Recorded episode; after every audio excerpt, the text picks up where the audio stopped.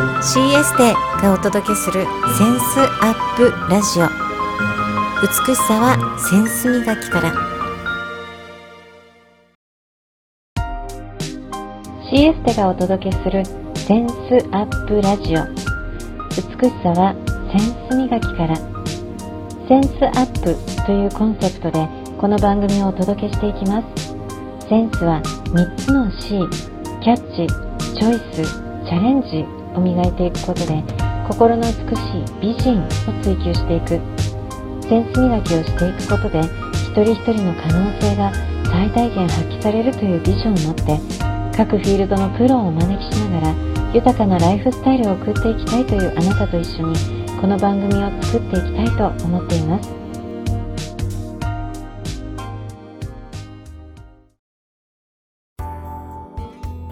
センスアップラジオ。本日のゲストカフェ文化パブリックライフ研究家飯田美希さんをお招きしています。美希さん来てくださりありがとうございます。ありがとうございます。よろしくお願いします。本日のゲスト飯田美希さんは前回の美的収納センス湯浅真理子さんがゲストつなぎ、センスつなぎしてくださいました。毎回この番組はゲストのセンスに着目をして、そのセンスをこうインタビューをしていくスタイルをとっています。今回、え私たちの番組でネーミングしたのが自由な世界案内人センスというセンスのネーミングを付けさせていただきました。こちらをもとにインタビュー進めていきます。はじめに、ミキさんから活動紹介、こう、していただけますか？自己紹介というか、こう、こんな活動してるんですっていうのをお話聞きたいです。はい。えっ、ー、と、よろしくお願いします。飯田美希と申します。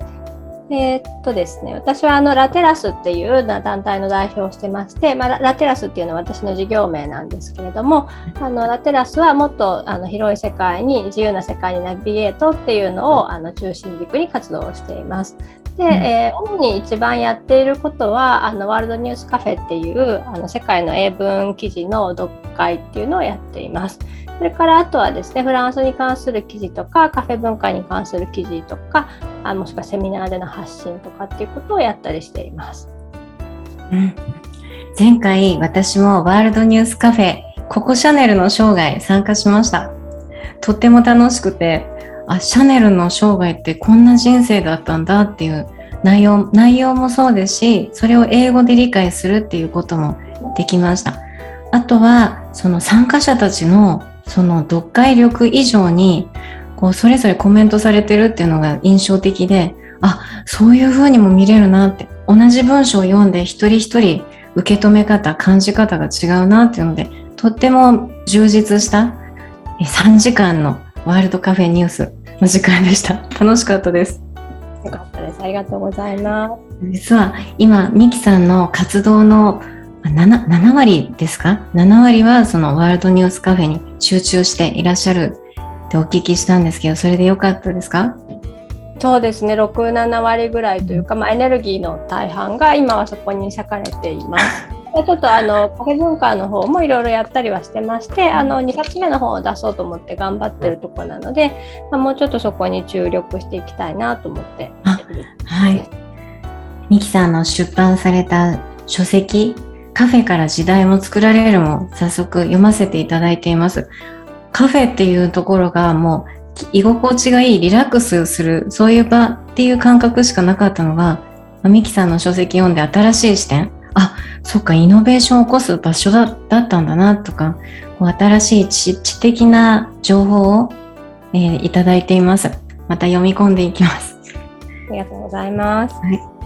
現在ラ、ラテラスの提供されているサービス、先ほども説明したワールドニュースカフェについて教えてください。まず、どんなきっかけでこのカフェを始められたんですか？そうですね、私は8年間ぐらいフランス語の学校で働いてましてでフランス語の読解っていうのをずっと教えてたんですね。でもその後、まあ3年ぐらい、えーと、英語の読解を自分でやってまして、まあ、英文読解力を伸ばさなきゃいけないと思って自分一人で読んでたんですけれどもでいつか速読の講座とかできたらいいなっていうことをずっと思っていました。でそんな時にえーと、去年の3月ぐらいですかね、まあ、2月ぐらいにコロナがましたね。であの3月にちょうど英文読解をちょっとやってみようっていう話になりましてあのニューヨーク・タイムズを読む会っていうのをちょっとやってみたんですね。で、えーと、やってみたんですけど2回カフェでやらせてもらってそしたら緊急事態宣言が起こっちゃってもうなんか人は来れませんみたいになっちゃって、でその時に、えーと、あのこんな今こそこういうの読まなくてどうするんだろうってすごい思った。で人が集まってのはしょうがないんですけど、はい、この今世界があの表変していく中で本当に素晴らしい情報が書かれているものがあるのに、うん、それをまず今後の情報だけに頼ってて、はい、なんか一体どうするんだろうってすごく思ったんですね。でそれで、はい、あの私はオンラインとか実はすごい苦手だったんですけどあのもう壊れかけのパソコンとなんかえー、すぐ飛ぶ w i f i とでですねあの、えー、6階に一人で踏み切ったんです。でなんかその時でなんでそんなのができたのかもよくわからないんですけど 知り合いの人が PTX っていうのでなんか人集めてるなっていうのを思ってあじゃあ PTX っていうのをありますね。はい。と思ってやってみたんですね。でそしたら人が集まりまして、それからもう毎週ずっとやって今160回おめでとうございます。実は2020年3月私のセンサープラジオ始まった年と同じです。へえ、じゃコロナ禍で、うん、コロナ禍でオンラインでインタビューするっていうのを始めていったんですよ。同じスタイルですね。あ、でもこう160回以上されてるっていうのが回数がもう圧倒的に4倍以上多いです。週に3回とかやってます。週に3回。そんなそんなきっかけでいや、まあ、でもパソコンとかデジタル苦手っていう中でも、はい、踏ん張ってやったっておっしゃってて、はい、それすごいエネルギーいることだけどなんすごい、ね、まあ、一言があったとかきっかけ、はい、あややりたいっていう感じで始めたんですか？もう使命感だけですね。なんかこの回はただ使命感だけで成り立ってるんですけど あのやっぱり本当に世界と日本は情報格差があってでそれを縮めたいという思いでやってるんですね。で、はい、あの回の初めでも言ってるんですけどあの中国にはグレートファイアウォールっていうのがあるんです。で、グレートファイアウォールっていうのは中国政府がネット遮断をするために作ってるネットの壁なんですけれども、あの LINE とか Facebook が使えないとかね。うん。うん、そうです。はそれを知ってるのであの結構頭がいい人は、まあ、そこをかいくぐって例えば英語で情報を持って、あの取ったりとかするんですね。だけど、はい、日本の人はそういう感覚がないのでないですね。日本語で情報が足りてるってほとんどの人が思ってるんです。うん、で実際に大きな本屋さんに行くと、まあ、山ほど本とかもありますし本もたくさん翻訳されてるんですけれども、はい、あの実際にはですねその自治問題とか経済とかの分野でもものすごいその情報に差がありますしあのそれがそういう一番需要がある分野ですがそうなので例えばまちづくりとか動物愛護、栄養とかちょっと分野がなんか何て言うんですかね一般的じゃなくなった瞬間に20年ぐらいの差があるんですよ。うん、本当にそれくらいの差があるんですね。だからそれを何とかしなきゃいけないってずっと私は思ってたんですけど、うん、あの多くの日本人がそれに気づいてないんですね。気づいていないので、まあ、まずはその、うん、あの海外の情報に、えっと、英語とかその一次言語であのそのダイレクトにその原文で取ることの重要性を教えたいなと思っています。そういう、そういった情報格差っていうところに使命感を持ってされている、参加者、このカフェの参加者ってどういった方がどんなニーズでされてる参加されてるんですか？うんと大体あのうち参加者8、9割女性なんですけれども、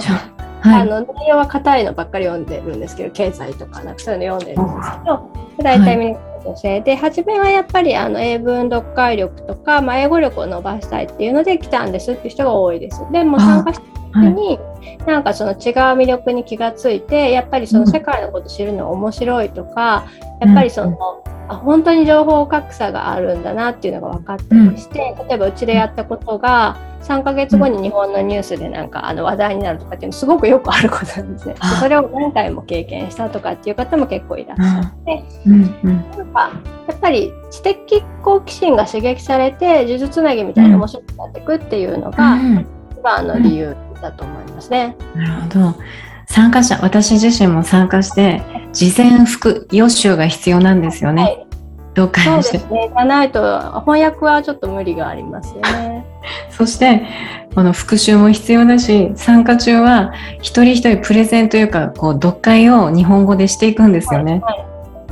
あの、懐かしい授業を受けてるような感じがしました。はい、はい。大学のゼミみたい これを繰り返していくといろんな効果プラスがあるんだなって。まずはこう、英文に触れるっていう習慣もつくしあと自分で情報を取っていくっていうはい。自発性にもつながるし、まあ、いろんな効果がありそうだなって。たった1回の参加だった中でも感じました。よかったです。うん。結構いろんな効果があった人はいるみたいで、はい例えば、あの基礎編に参加してる結構苦手な人でもあの、はい。まあ、その方はもともと仕事で翻訳とかのあの翻翻訳というか海外のニュースをちょっと取ってこなきゃいけないっていうのがあったんですね。うん。でもすごい苦手だけど、あの参加するようになってあのそういう Google 翻訳だけとかに頼らずに自分の力をかなり使って翻訳することができるようになりましたとかって教えてくださったりとか、あと TOEIC の点数が100点上がったとかですね。おすごい。嬉しい。うん、あとは最近英会話カフェっていうのもやってるんですけどそれはまああのはい。学んだことをなるべくそのアウトプットしようっていうのでやってるんですけど、それも初め全然喋れなかった人がなんかすごい喋れるようになったりとか、でそれはちょっと私の英会話カフェのおかげなのか他でいろいろ勉強してるからか全然わからないんですけど。でもとにかくなんかみんな結構いい変化が出ています。あのそれは英語にと限らずですね、あの人生がなんか変わったとか、物の見方が変わったとか、そういうのがすごく増えてますね。皆さんこうほあ通訳者かっていう通訳者なのっていうレベルの方もいたりああ私と同じぐらいの英語レベルかなっていう、まあ、いろんなレベルの方参加されてますよね。はい。そうですね。扱うテーマが幅広いなっていう印象を受けたんですね。じはい政治経済はいそして教養とか偉人の生涯とか、まあ、はい毎回どうどういうふうにこう決めていらっしゃるんですか？テーマ。私の独断と偏見です。これこれみんなで学びたいとか、これ必要だっていう感じ。そうですね。なんかやっぱりあの読んでいく中で、これは本当に面白いっていうのだけを選んでるので、うんうんうんうん。ああのまあ、特にその中でもやっぱりアフガニスタンのことが話題になってるからアフガニスタンはやらなきゃいけないとか、あのこれはその時期に知っといた方がいいっていうので、この間サプライチェーンの分断の話とかもやったり、うんうんあとは例えばあのワクチン嫌いがあの多い日本でそのワクチンの重要性を訴えなければいけないとか言って参加でやったりとかもしましたし、まあ、あとはそうですね。でもやっぱりこの記事は素晴らしいっていうのに出会った時に、まあ、はい。心がとても動かされるので、あのじゃあそれをあの伝えようとかっていうのは多いですよね。うんちなみに前回私参加した時はココシャネルの生涯っていうことでどんなところに心が動かされて取り上げたん取り上げたんですか？テーマとして。ね、あの本がどうこうっていうんじゃなくて、はい。あのたまたま私があの文化村でシャネルの映画があってそれに行きましてでそれにすごいこの感,、感動したんですね、まあ、その映画はそのシャネルをきらびやかに見せてるんじゃなくてシャネルはなんか結構なんか嫌なやつだっていう話なんですけど ででも嫌なやつなんだけどすごい浸透った人だなっていうのが分かったんですね。でうちも結構その女性を応援したいっていう気持ちでやっているので、まあ、そのうちは別にその経済的支援とかじゃないですけれども、うん多分なんか知的な自立支援っていうのをやってるんだと思うんです。はい、あのが自分の頭でもっとものを考えてものを言えるようになったらやっぱり武器強いんですよ。うん。なので別にその英文読解力を鍛えてるだけじゃなくてあの、はい。自分の意見を言える訓練みたいなのもすごいしてるのでなんていうんですかあだから世界に対して自分で情報を取ってきて自分でそのものが考えられて意見が言える人を作るっていうのをやってる感じなんですね。でそういう点でその知的自立支援みたいなのをやってるんですけどあのシェルはまあ別に経済支援じゃないですけどでも女性解放をした人なんですよね。はい。あのうん。例えば昔はそのコルセットでがんじがらめだったけれどもそういうはいはもうダメだとか言ってそこを解放して動きやすい層とかっていうのを作ったりとか、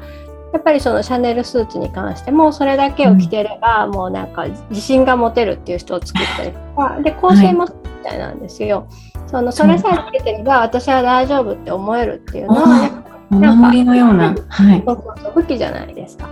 はい。そこでやっぱり戦える人を作ったみたいなのがあると思うんですね。だはからすごいなと思いましたし、い。うんなんかそのうちでなんで扱わないんだろうってその時の実あ感なるほど。それでやろうと思ったんですね。ああ知知的自立支援っていうキーワードをいただいて、まあ参加者がどうな、参加者がこのワールドニュースカフェに参加してどん、どんな風になるかをイメージされてるかって聞こうと思ってたんですよ。はい。知的自立支援っていうのに通じるのかなって思いました。ね他に描かれてることは、はい。あの日本だとやっぱ男の人の意見が強いじゃないですか。で女の人がなんか言おうとしても、あの潰されちゃうとかってすごくよくあると思う。ねはい。うん例えば私も大学生の時とかに、なんか偉そうな人とかになんかこの「お前は何も分かってない」みたいに言われたことなんかもあるんですけどただ、はなんかあのなんていうんですかね。その取ってる情報のがどれくらいこのきちんとしてるかっていうのもやっぱり大事なことだしあのうん。きちんと原文でいろんなことを読んでものを把握していくとなんか実は大抵の人が大してものを分かってないってことが分かるん ですよ。で偉そうに語る人ほど分かってないかったりとかすごい表面的に言ってることが多いんですね。でそういう人ほど、まあ、人をバカにした言い方とかを簡単にするんですよ。だけどあそれが見抜けないと女の人はすぐくじかれちゃうわけですよ。ああやっぱり私ダメなんだとか言ってなんかすぐ自分の自信喪失につながっちゃうんですね。であやっぱり私は分かってないとか私はそんなの言えないとかって言って、ーうん。自分でか最悪の場合自分で考えることを止めちゃうみたいなんですよ。あはい。で、それは本当にまずいと思っていてう、んうんでですかね、あなたが自信持ててないのは、接してる情報が悪いって私は思ってるんです。あなたが悪いんじゃなくて、その情報が悪いとか、その周りの人も悪いと思ってるんですよ。うんだから、うん本当にいい情報に触れたら誰だって理解できるし、説明だってできるんですよ。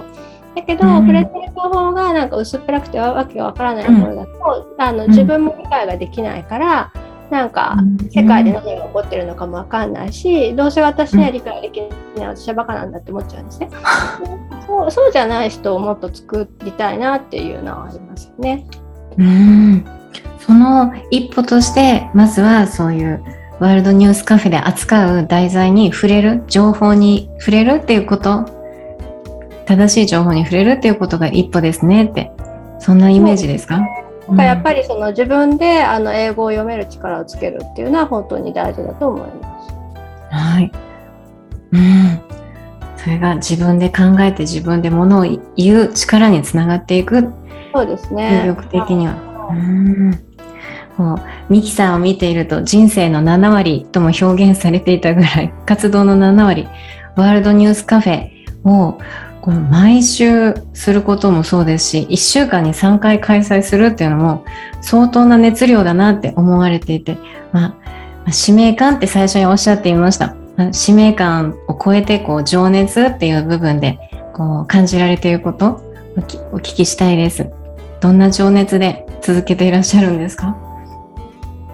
そうですね。まあそれよく言われるんですけどね。あ、よく言われる。あのまあ一つはでもちょっと自分がその前の仕事を辞めてしまったので、なんとかやっていかなければいけないっていうのもあるんですけど、うんもうなんか一回そのまあまあまあどどうでもいいやって思って、あの別にあんまり大した大したお金にならないんですけど、一生懸命やってたりはですね、全然なんか一個翻訳とかやった方がよっぽどいいと思うんですよ。で、うん。じゃあこれをやめてね、そのなん。か外国語が使える会社に入ろうかなとか思ったこともなんかあるんですけど、なんかだけどもうもうやめようかなこんなこととかって思うと能力が大きいあれに対してあの別に自分に入ってこないのでなんか、うすごいその時にみんなからなんかもう助けみたいなのが来るんですよ。え、どんな感じで来るんですか？やめないでくださいみたいな。本当にこの場があって本当に良かったと思ってるんですみたいなあのメールとかがもうなんか雪崩のように来たりとかして。え？あの本当にそれであの3回か4回ぐらいこの回はあの沈みかけたんですけどで私去年のちょうど今頃にすごい体も壊してあのえーと、23週3週間ぐらいですかね、まあ、休んでたんですね。でその頃も、はい、あの、まあ、たくさんの方がもうなんかどれだけ休んでもいいから細く長くでいいから続けてほしいとかって言って、でまあ、結局3週間後ぐらいに無理やり再開したんですけど。だからななんかあるたびになんか不死鳥みたいに蘇ってるんですよ。であのそこにはやっぱり参加者の人がなんかその私もこのがんに助けられたから私もできることやりますみたいな感じで、なんかそういう人が現れるんです本当に。それはミキさんがもう続けるのどうしようかなって迷ってますって宣言しちゃうんですか？周りに。なんかもうちょっとこれ無理かもしれませんみたいな感じでメール書いたりとか。本音で付き合ってますねそしたら。本音。そうですね。ちょっと申し訳ないけど、なんか値上げさせてもらおういますとか、なんか、ぜひ続、細く長くでいいから続けてくださいとか、いろんな声が、エールの声が届いて、今が続いてるんですね。そうですね。やっぱりなんか一番やりがいが大事じゃないですか、何でも。あの、はい、なんていうんですかね。あの潰れかけちゃってる商店とかでも、はい、最後シャッターを閉めるかどうかっていうのやりがいだっていう言われててお金が入るとか入らないとかじゃなくてそのお客さんがそこに来てくれてなんか、あの本当にこの店があってよかったって言ってくれる人が5人ぐらいいたらこの人られると思うんですけどそれがなかったらもうぜそんなみんなスーパー行ってるんだからうちなんかなくてもいいじゃんと思って閉めちゃうじゃないですか。みんなスーパー行ってる分かりやすいですね。そうでも最後にそのやりがいがあるとあじゃあやっぱりこの人たち必要としてくれてるんだからちょっと頑張ろうみたいな感じで。でもその閉めるシャッター閉めるか閉めないかっていう時に続けてください必要なんですっていう声がちゃんと来るっていうのがそれだけの皆さんの必要を満たしている会会というか勉強会というか、えー、なんだなって。あのそうですね、うん、この回はですねあの私そのパリのカフェ文化を研究しているんですけどでパリのカフェ文化、はい、私が研究しているパリのカフェ文化っていうのはあの本当にいろんな文化とかがこう一気に生まれていった時なんですね。例えば、はい、昨日文化村で展覧会やってたエコール・ド・パリとかもあのエコール・ド・パリっていうのは画家たちのいなんか一派なんですけどじゃあ何を示し何がエコール・ド・パリかっていうとその定義ってないんですよ。つまりなんかあのパリのモンパルナスっていうところにある一定期間集った画家たちっていうそれだけなんですね。別に何の思想も共有してなければなんかですかねあのなこう印象派みたいな共通点があるわけでも特にないんです。そうなんですか。はい。それは昨日絵を見てきて本当にこの人たち何の共通点もないなって思ったんですけど。でけどなんかそのそのみんなの共通点っていうのはですねそのパリのモンパルナスのカフェで集ってそこで議論をしたりとかそこでいろんなことを考えてたんですね。まあ、あのある共通点があるとすればその今までの絵画はダメだっていうところなんですよね。じゃあ違う絵画のやり方を自分はどうやって作っていこうかっていうので一派としてじゃなくて、キスリングっていう人はキスリングで藤田っていう人は藤田で森であればモディリアーニで勝手に自分たちがパラパラに作っていったんですね。あそこでその文化が本当に生まれてったっていうのがあってで、まあ、今ではそんな人たちで絵なんか高くて買えないぐらいすごい高価なものになってるじゃないですか。はい、でなんかワールドニュースカフェはやっぱりそのカフェをやっぱ原点としてやってるのでなんか単なる英文読解じゃありませんっていうのはずっと言ってるんですね。で、はい、あの単なる英文読解やりたかったらまあ他にやってるとこあるのか知らないですけど他行ってもいいんですけど そのそこで話をするとかなんかな議論をするとかあの考えるとかそういうのすごい大事にしていまして、でなんかなんていうんですかね。あ意外とオンラインでもここまでいけるかっていうぐらい、なんか絆が生まれたりとか、あのすごい強いつながりができたりとかですね。本当にその考えさせられて結構人生変わった人本当にいるんですよ。あのまあ、人によってはですねこの間えっと、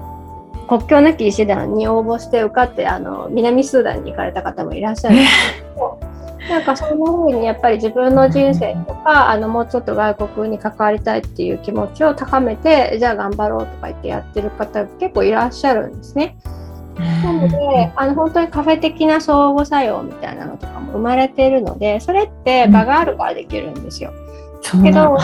うがなくなっちゃったらやっぱできないんですね。でもし、うん、あの私が「じゃあやめた」とかって言ってでもまあ皆さんつながったからなんか、まあ、勝手につながってくださいよとかって言うとそれが例えばこのこのカフェがない状態でお客さんだけがつながるってことですよ。はい、で、うん、あそうですね。なんですけど多分あんまり続かないんですよ、そういうのって。やっぱ場があるからその交流が生まれて何かが生まれて考えたりとか、それがになっていくっていうのがあるんですよね。うんうんなので、まあ、そのワールドニュースカフェっていうのは、まあ、英文読会なんですけど、実は私のカフェ文化の研究とすごいそのシンクロしてるんです。そのバズっていう点で。もういろいろ、いろいろ聞きたい。その 英英文読会でありながらカフェの空間、空間提供っていうところで、こう、心、意識されてることっていうのは、ひ一言で言えないと思います。はい、でも意識されてること一言で言うとやっぱサードプレイスですよね。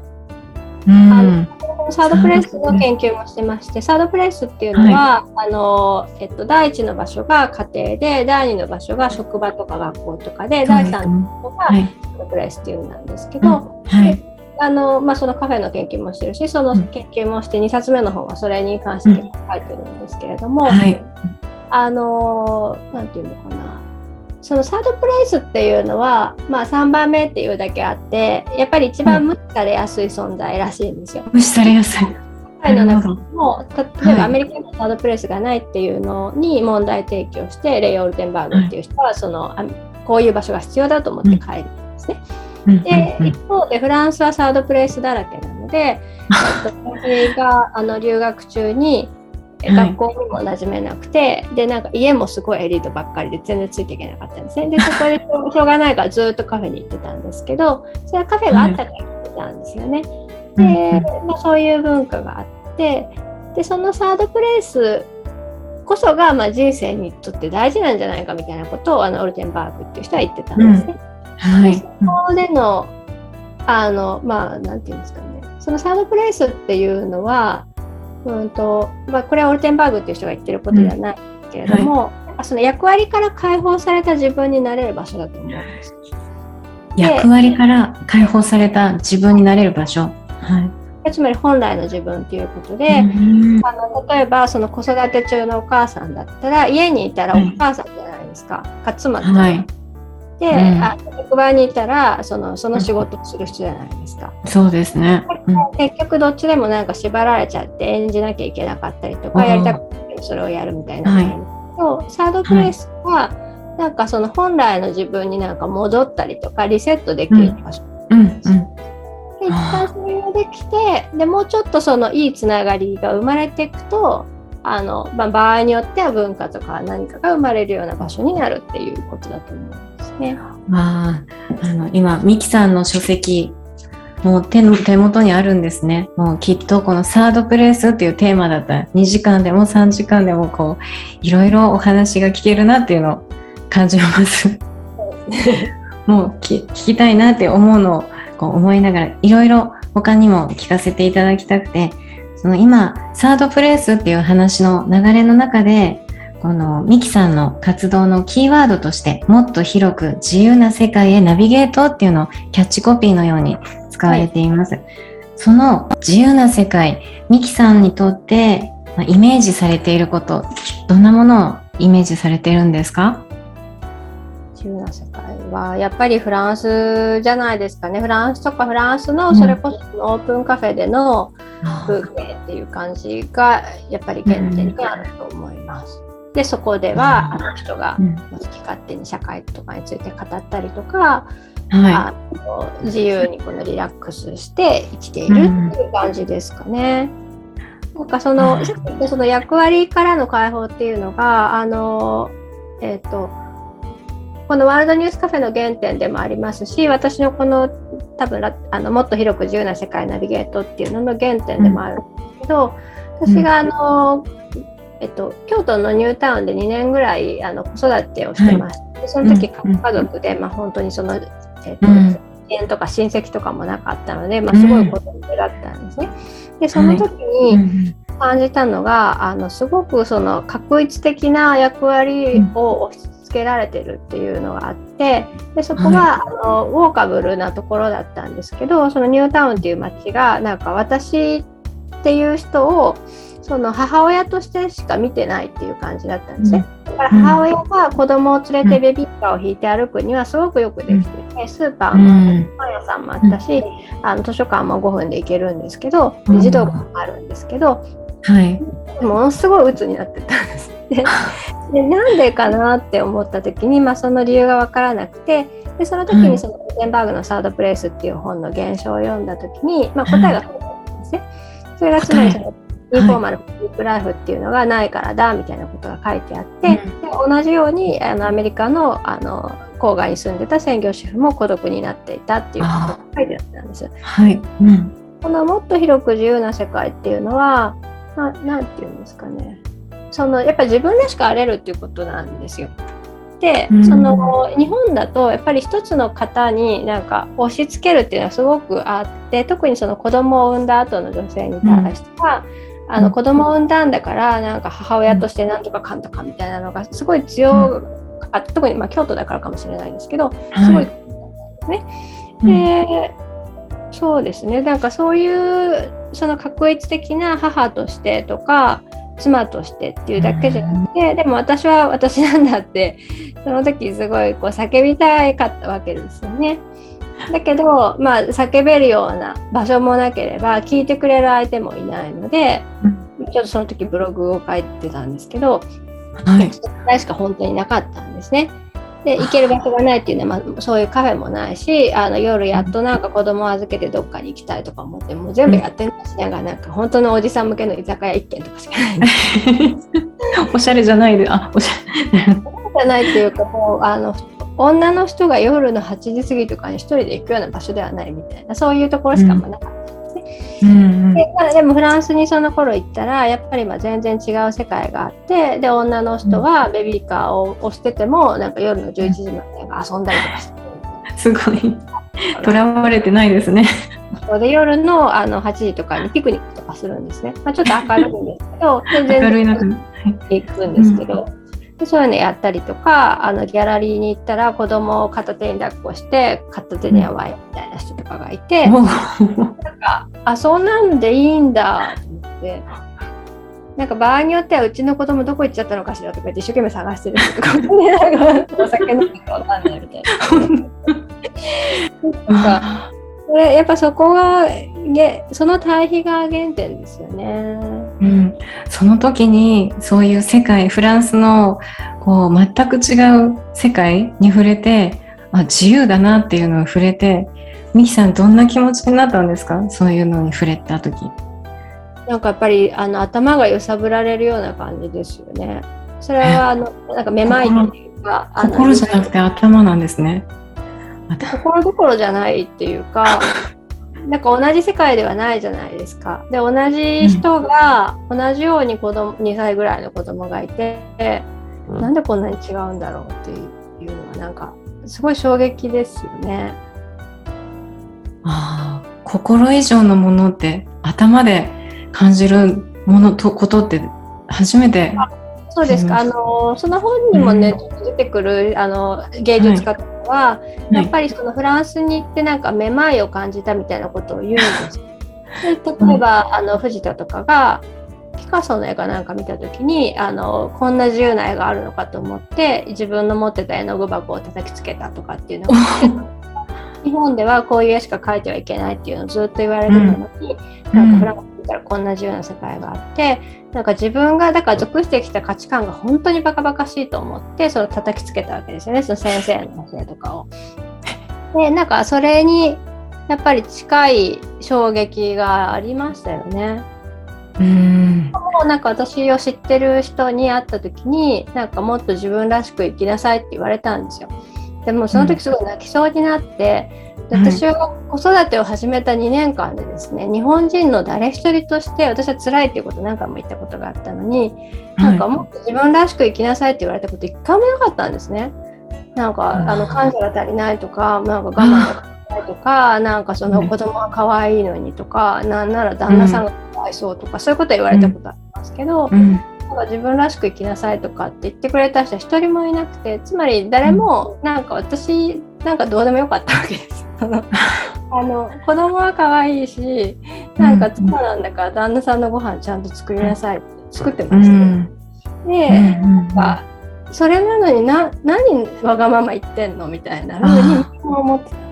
た。特に私子供産んだのも早かったので、そういう深さを知ってる独身の友達がいなかったんですね、誰も。私が一番早かったんですよ。だから、なんか嘆いてても、あ、辛いよねとか言って共感してくれる人は一人もいなくて、なんか結婚して子供もいて幸せそうなのに、何こいつみたいな感じで、なんか。そういうふうに、周りからするとそういう部分しか映らなかったんですね。はい、そう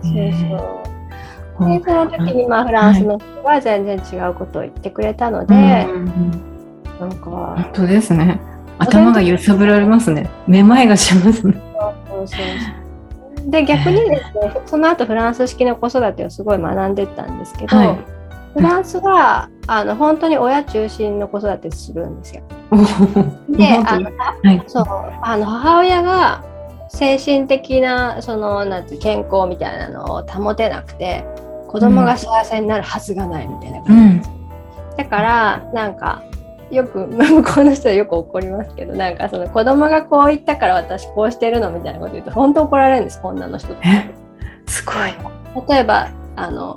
例えばですけど昨日友達が言ってましたけど子供がパジャマ着て行きたいって言ったから保育園にパジャマを着せて行かせたとかって言ってましたけど そういうの多分フランス人の母親とか許さないんですよ。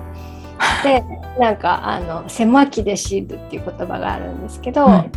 決めるのは私みたいなのがあってかっこいい。あの子供が決めるわけがないでしょとかって言うんですごい怒られるの、うん。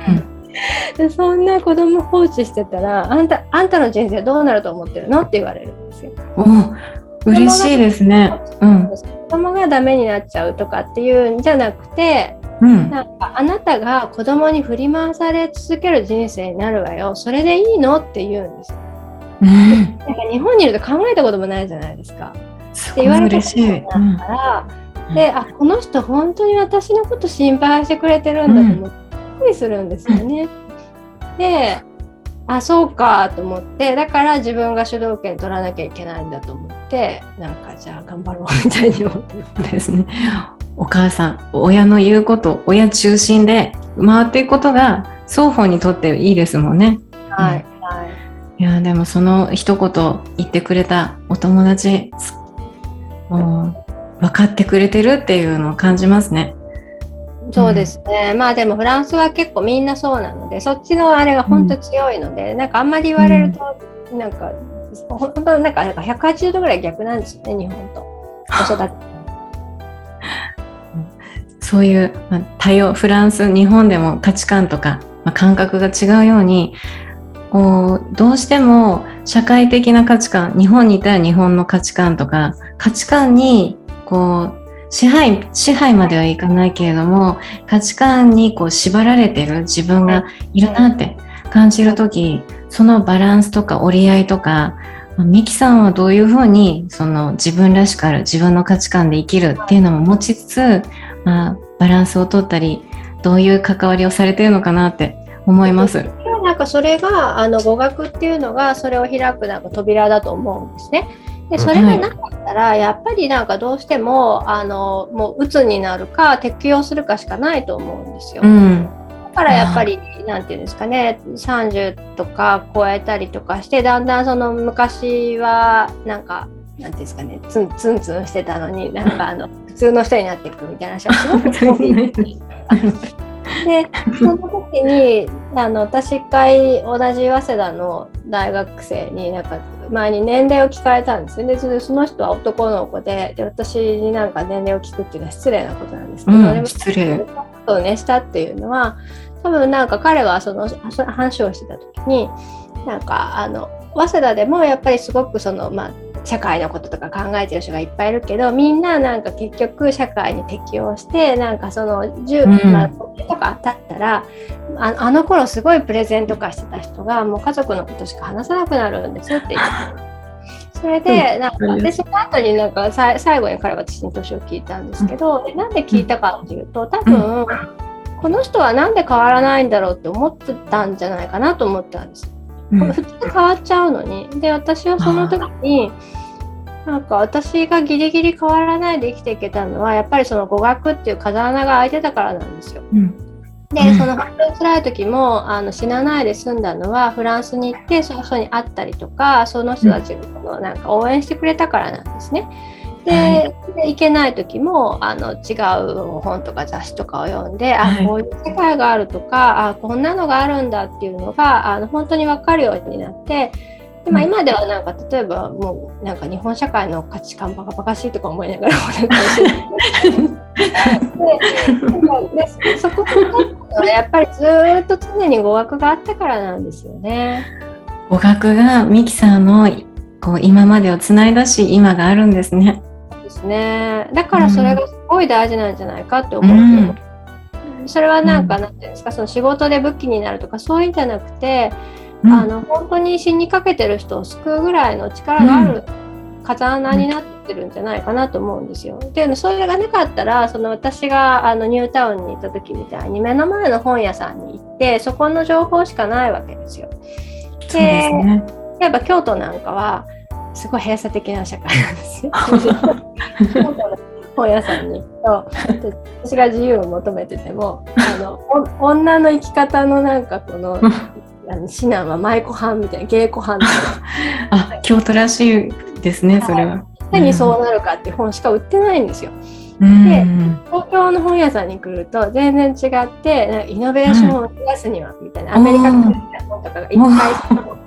翻訳されてるんですよ。はい、うんうん、東京と京都でもそんな違いがあるわけですよ。そうですね。京都のあの真ん中の大きい本屋さんとかに行ってそういうのなので、だから日本語だけで情報を取ろうとすると、やっぱりなんか、あもう私やっぱ京都にいるから、もうその稽古班みたいに生きるしかないっていうか、なんかそういわゆる、なんか正しい女の生き方はこれだみたいなのがあって、そうそこに適応するしかないと思っちゃうかもしれないと思うんですけど、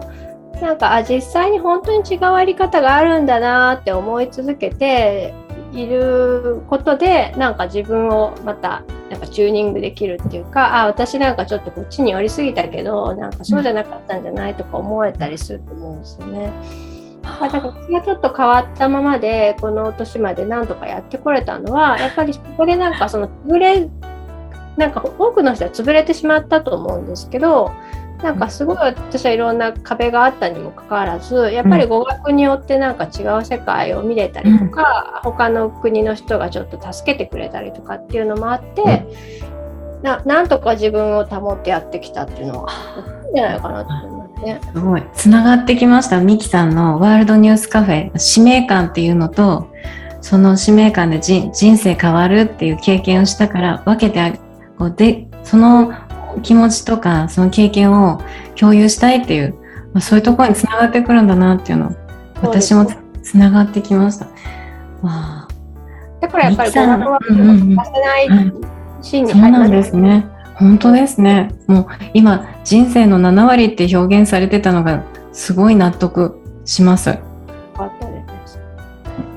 そんなあのカフェ研究もされてるし、インフォーマルパブリックライフにも触れられている中で、ミキさん自身が、まあ、本当に感動したというか、こう、まあ、そうですね、頭揺すぶられる前に心が動いた感動的なカフェのエピソード、パッと思いつくエピソードを聞いてみたいです。あーえっとこれはフランスではないんですけどああの、はい一個23年前ぐらいに、えっと、ニューヨークニューヨークじゃないか、えっと、アメリカのポ,、えっと、ポポートランドオレゴンのポートランドだと思うんですけどあ、ありますね。はい。ちょっと変わったカフェに連れてってもらってで そこはなんかすあのーすごい変な人がいっぱい来るカフェだったんですね。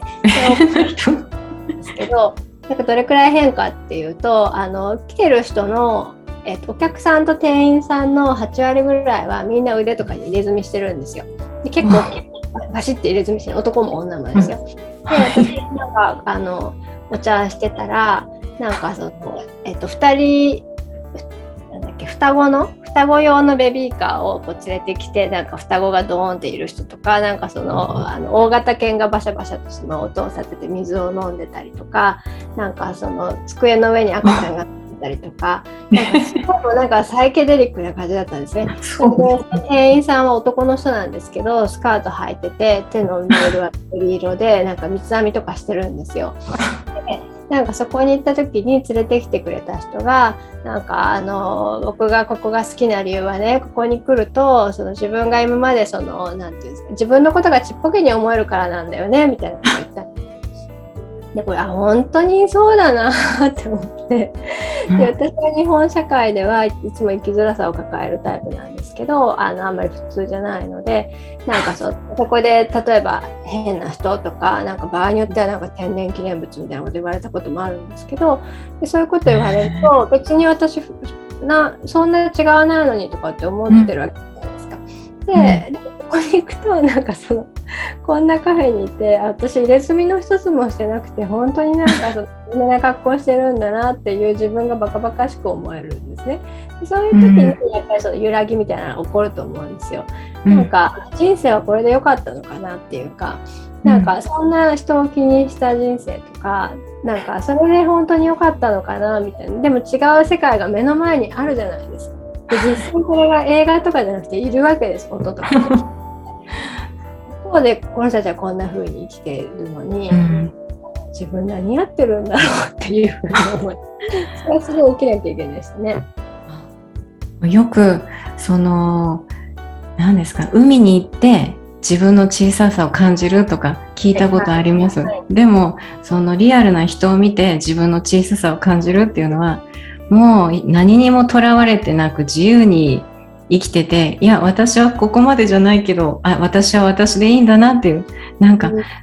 いい気づきの場になりそうですね。その非日常的な空間っていうので、ね、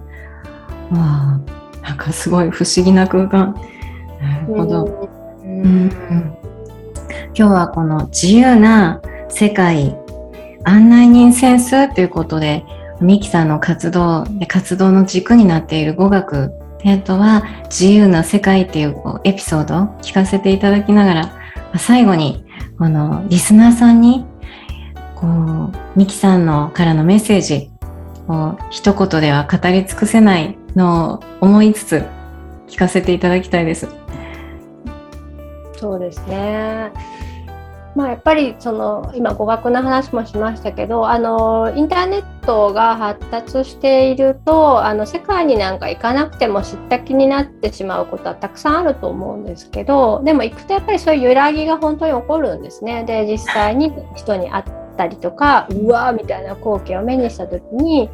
なんかあの否定できなくなっちゃうんですね。で本とか、えーと、テレビとか映画とかで見てるとあの頭の中であでもそれは嘘だからとか虚構だからとか言ってすぐシャットアウトできちゃうんですけど実際に行って目にしたりとかコミュニケーションをするとそういう揺らぎが起こりやすいんですよ。そうするとなんか本当の自分にあの戻っていける可能性があるので、なんかぜひやっぱり、まあ、こんな世界になってあのなんか何でも YouTube とかオンラインみたいな風になってますけど、うん、そのリアルな出会いとか、うん、リアルに本当に外国に行くとかっていうのを大事にしてほしいなと思います。あと、まあ、子連れだから行けないっていう人もたくさんいると思うんですけど、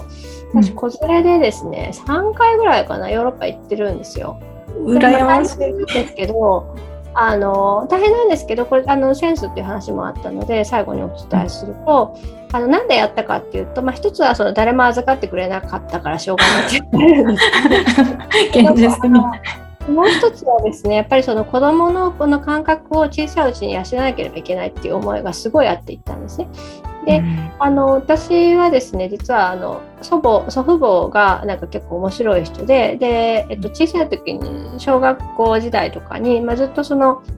日本の結構いいホテルとかに夏の間あの1週間か5日ぐらいで泊まらせてもらってでなんかそういうそのみんなで親戚一同集まってホテルに行くみたいなのやってたんですね。それが毎年の楽しみでで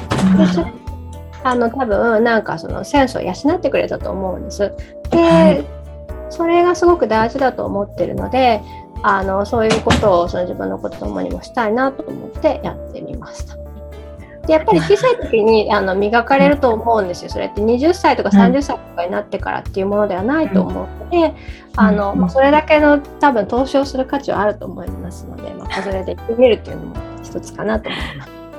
子連れ海外ですね。本日は自由な世界案内人センスということでカフェ文化パブリックライフ研究家の飯田美希さんにお話を伺いました。今日は最初から最後までありがとうございます。ありがとうございました。CS でがお届けするセンスアップラジオ美しさはセンス磨きから